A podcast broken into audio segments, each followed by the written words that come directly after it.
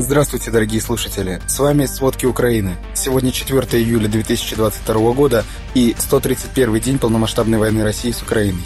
Ходе войны появились небольшие изменения. За прошедшие выходные украинские войска вышли из Лисичанска, российские войска атаковали Славянск. К сожалению, есть много жертв среди мирных жителей. Британская разведка докладывает, что в планах Путина захватить всю Украину, но не остановиться на Донбассе. На выходных также обстреляли Белгород. Впервые обстрелы привели к гибели людей и разрушению домов в областном центре в России. Сейчас мы расскажем обо всем поподробнее, не упуская деталей.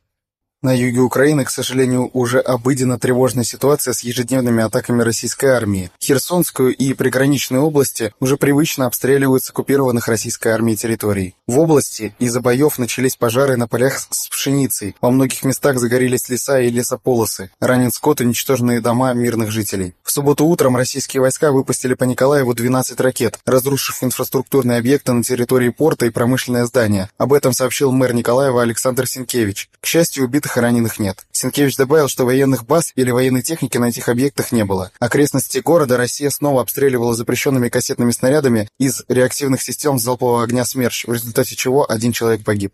В Энергодаре на оккупированной части Запорожской области скончался водолаз гидроцеха Запорожской АЭС Андрей Гончарук. Об этом рассказал городской глава Энергодара Дмитрий Орлов. Он обвиняет в пытках российских военнослужащих. Напомним, что несколько дней назад работника атомной электростанции, опытного и профессионального водолаза, крайне жестко избили российские военные. Орлов сообщил, что с многочисленными телесными повреждениями в состоянии комы Гончарук был доставлен в больницу Энергодара. Но травмы оказались несовместимыми с жизнью, и в воскресенье он скончался, так и не придя в сознание. По словам словам Орлова, россияне бросают похищенных сотрудников ЗАЭС в подвалы и удерживают их неделями. Запорожская АЭС с 4 марта временно захвачена российскими войсками. На площадке ЗАЭС, кроме военных РФ, длительное время незаконно находятся представители Росатома. В настоящее время на Запорожской атомной электростанции размещены около 500 российских солдат, тяжелая техника, танки и взрывчатка.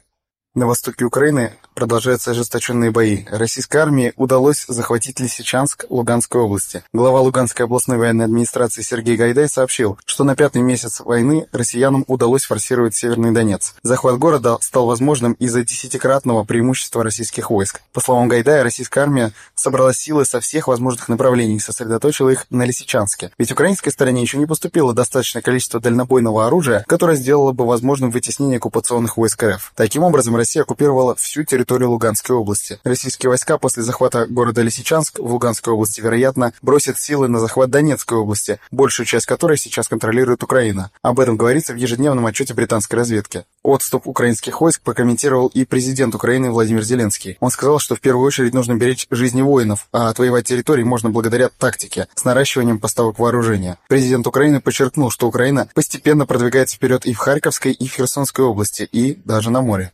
Российские войска обстреляли город Славянск в Донецкой области. Власти сообщают о множестве убитых и раненых. Эту атаку называют самой масштабной в Славянске за последнее время. В городе возникло около 15 пожаров. Уже сообщили о 6 погибших и 15 раненых. Также военные РФ нанесли удар тремя ракетами по Краматорску, уничтожена гостиница и повреждена дорога в жилом массиве. В городе также зафиксировали несколько попаданий, в том числе по частному сектору. За прошедшие сутки в Харьковской области спасатели потушили 10 пожаров, вызванных обстрелами российских войск. Горели здания учебного заведения, СТО, трехэтажный жилой дом, хозяйственная постройка, гараж, а также хвойная подстилка, сухая трава и поле пшеницы площадью в 30 гектаров. Предварительно пострадавших нет. На территории области армия РФ в течение суток стреляла по городам и селам Харьковского, Изюмского и Богодуховского районов. В результате обстрелов разрушены жилые дома, хозяйственные постройки и другие сооружения. В течение суток в области от действий российских военных погибли три мирных жителя. По самому Харькову российские войска также ударили ракетами. Попали в один из инфраструктурных объектов. Предварительно пострадавших нет.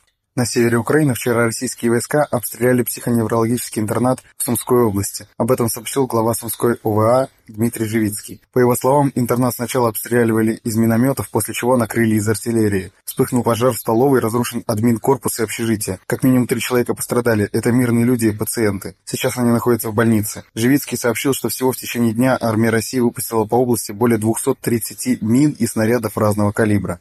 Тем временем, в воскресенье в России губернатор Белгородской области Вячеслав Гладков заявил, что в Белгороде была серия громких хлопков. По его словам, в городе предположительно сработала система ПВО. По предварительной информации, есть частичное разрушение 11 многоквартирных домов и не менее 39 частных, 5 из которых разрушены полностью. Губернатор Гладков утверждает, что предварительно известно о четырех пострадавших и трех погибших. Это семья переселенцев из Харьковской области. Гладков заявил, что якобы Украина нанесла удар тремя неуправляемыми ракетами .У и что они были сбиты, но частично разрушенная ракета упала в жилой квартал. Фотография попавшей в дом ракеты была опубликована в телеграм-канале «Жесть Белгород». По данным журналистов-расследователей издания The Insider, в многоэтажку в Белгороде попала часть ракеты российского зенитно-ракетно-пушечного комплекса «Панцирь», который используется для противовоздушной обороны. Такого вооружения у Украины нет. По версии представителей власти в Украине, эти обстрелы могли быть провокацией России, чтобы начать полноценную мобилизацию. В Курске также сообщали о взрывах.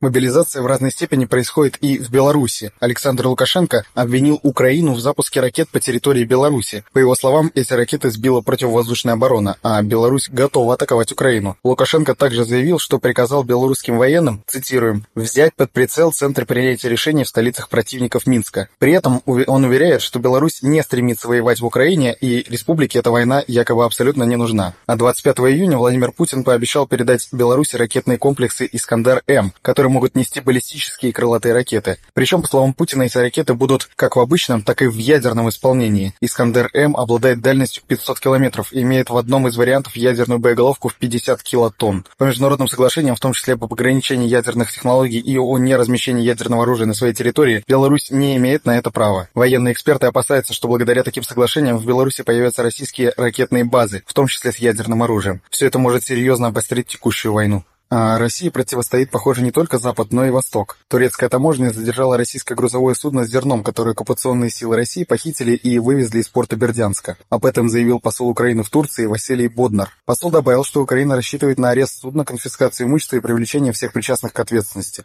Напомним, 1 июля в турецкий порт Карасу вошел корабль «Жибек Жоли» из оккупированного Бердянска. Ранее назначенный российскими оккупационными властями глава так называемой Временной администрации Запорожской области Евгений Балецкий из сообщил, что корабль вывез из Бердянска 7 тысяч тонн украинского зерна, которые похитили военные РФ. Даже такая далекая от конфликта страна, как Австралия, предоставит Украине военно-техническую помощь еще на 100 миллионов долларов, заявил премьер-министр Австралии Энтони Албанис. В общей сложности с начала полномасштабного вторжения России в Украину страна предоставила 390 миллионов долларов. Австралия также пообещала передать Украине 14 БТР и 20 бронетранспортеров типа «Бушмастер». По словам Албаниза, Австралия будет также предоставлять дополнительное военное оборудование оборудование и беспилотники.